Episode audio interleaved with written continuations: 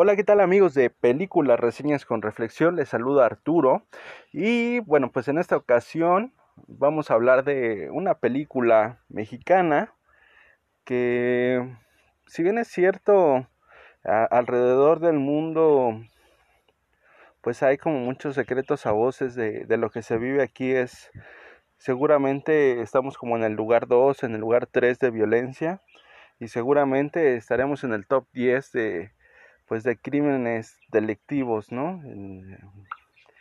En, robos. Em, ¿Qué más? ¿Qué más podríamos decir? ¿No quieres hablar? No, no quiere hablar. Bueno.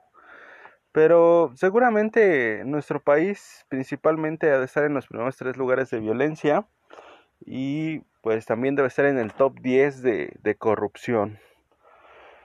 Sin embargo, bueno, eh, existen muchísimas películas, ¿no? Eh, que hablan de o que versan sobre eso, como todo el poder, ¿no? Por películas que de alguna manera nos han dado reconocimiento a, a través del mundo. Y, y, bueno, pues a lo mejor tendríamos que hablar también de Amores Perros, que, que habla de pues una historia que no va muy alejada a lo que vive la sociedad mexicana.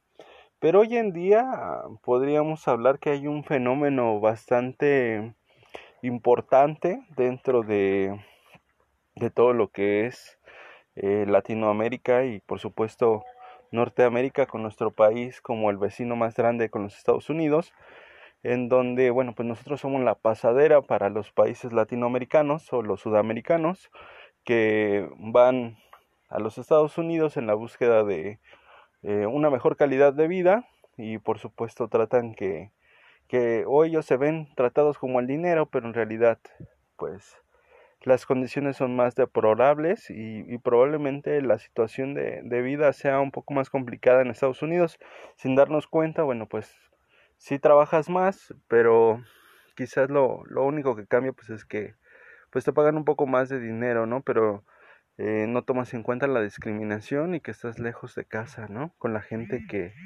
te puede apoyar, que puede estar contigo, allá simplemente estás solo, ¿no?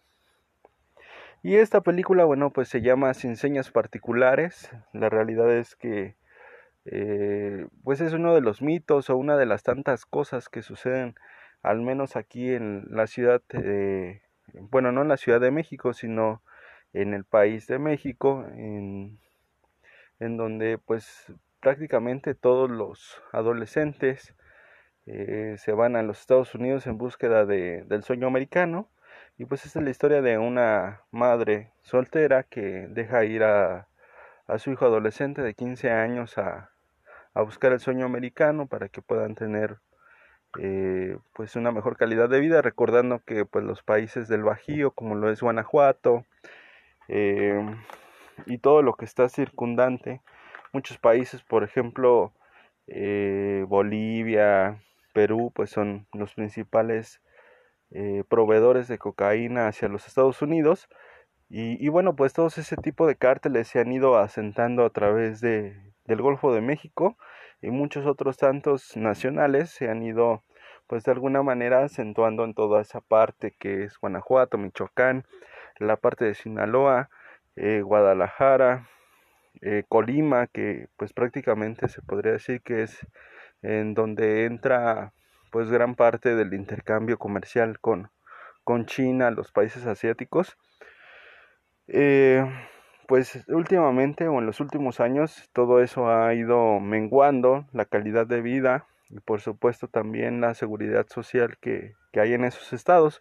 Entonces muchas de las personas eh, pues ya no pueden tener un, un trabajo como el que a lo mejor tú que me estás escuchando desarrollas, ¿no? Trabajas en una empresa, recibes un, un sueldo, vas a casa, te diviertes, sales, bueno, ahorita no podemos salir, pero realmente pues allá la situación está un poco más complicada, ¿no?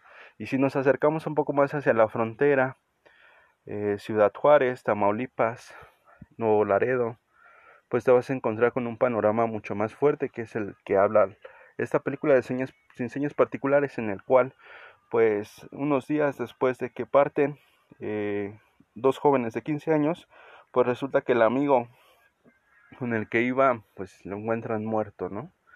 Entonces la madre eh, inicia un viaje para poder encontrar a su hijo y pues lo que te encuentras ahí en Tamaulipas pues es prácticamente una tierra de nadie, ¿no? Un lugar en donde pues la policía está coludida con, con los narcotraficantes y es que la verdad eh, el narcotráfico está tan fuerte que pues las, las armas de alto poder o, simplemente las, las vialidades más transitadas pues están patrulladas en conjunto por estos dos, dos personajes que pues terminan por de alguna manera eh, terminar con la sociedad, ¿no? Y, de hecho pues ella empieza como que a iniciar un viaje en donde pues se da mucha se da cuenta que mucha gente pierde a sus hijos en simplemente en salir o viajar por ejemplo de Tamaulipas a Monterrey y el hijo ya nunca regresa no porque fue un fue un antro y resulta que pues fueron emboscados por los narcotraficantes y pues ya nunca regresa no y, y muchas veces los reconocen por no, no los reconocen porque están los cuerpos completos, sino por alguna seña particular, un tatuaje, un lunar, cosas de ese tipo. Y muchas veces este, los cuerpos ya tienen tanto tiempo que están tan hinchados que ni te puedes dar cuenta si en verdad el cuerpo que te están entregando es el, de tu hijo, ¿no? Y pues la historia de esta mujer pues transita alrededor de varios semefos y prácticamente pues en un, en un lugar le dicen que pues su hijo ya este, está dado como muerto y aparte de que está dado como muerto, pues prácticamente le, hacen firmar una hoja en donde pues muchas de las personas que están ahí le dicen que no firme, que no se dé por vencida.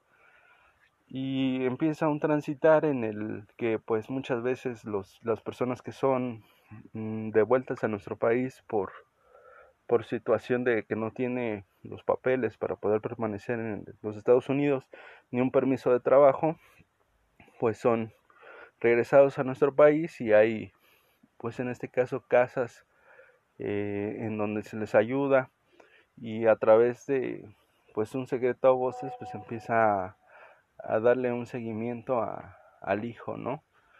Eh, resulta que ella tiene que ir a una comunidad, una comunidad rural en donde pues prácticamente las cosas han cambiado bastante y es en donde se establecen pues estas personas narcotraficantes, ¿no? Recordando ahorita rápido, pues eh, muchos estados como por ejemplo Toluca, eh, muchas veces los narcotraficantes llegan a los lugares y expropian los lugares, ¿no?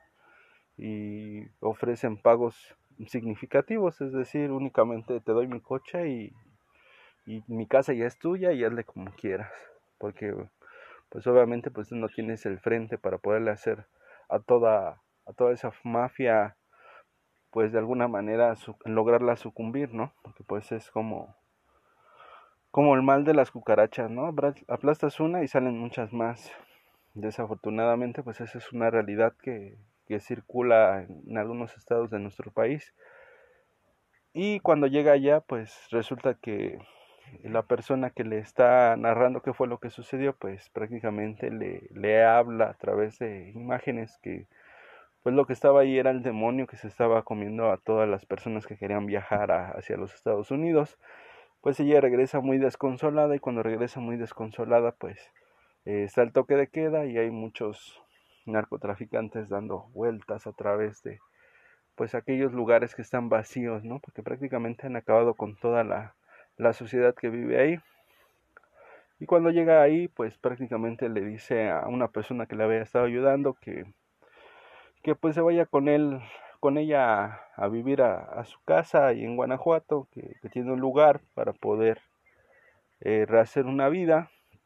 Y cuando le está diciendo esto, pues llegan estas personas narcotraficantes y empieza un asedio y, y cuando termina el asedio, pues imagínense que el que está haciendo ese tipo de cosas, pues es el hijo de la señora, ¿no? Que fue capturado, que por no tener miedo, pues fue reclutado y que no puede dejar a la, mafia, ¿no? Únicamente pues es como un mal necesario que, que forma parte de la mafia y que no puede dejar a la mafia porque pues ya ha visto demasiado demasiadas cosas, ¿no?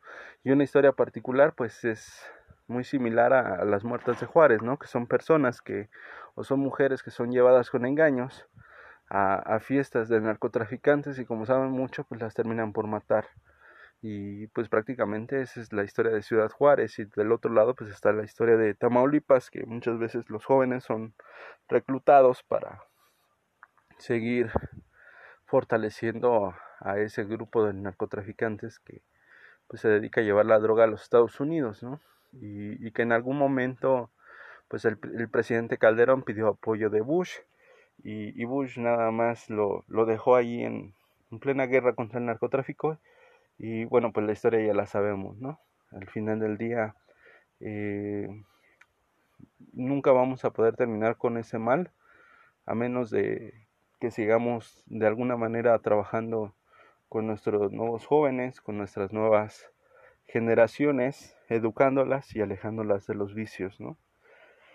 Pero bueno, la verdad es que esta, esta película es demasiado sensible en, el aspecto de eh, contar una historia a través de varias voces que cuentan sus testimoniales y que al final pues convergen en una cinta, no es un documental, sino es una película que eh, tiene muy buena fotografía y que trata de contar esta historia que pues cada vez no es tan ajena a lo que nosotros vivimos hoy en día. Y pues bueno, esto fue Películas, Reseñas con Reflexión. Les saluda Arturo. Cuídense mucho, nos estamos escuchando.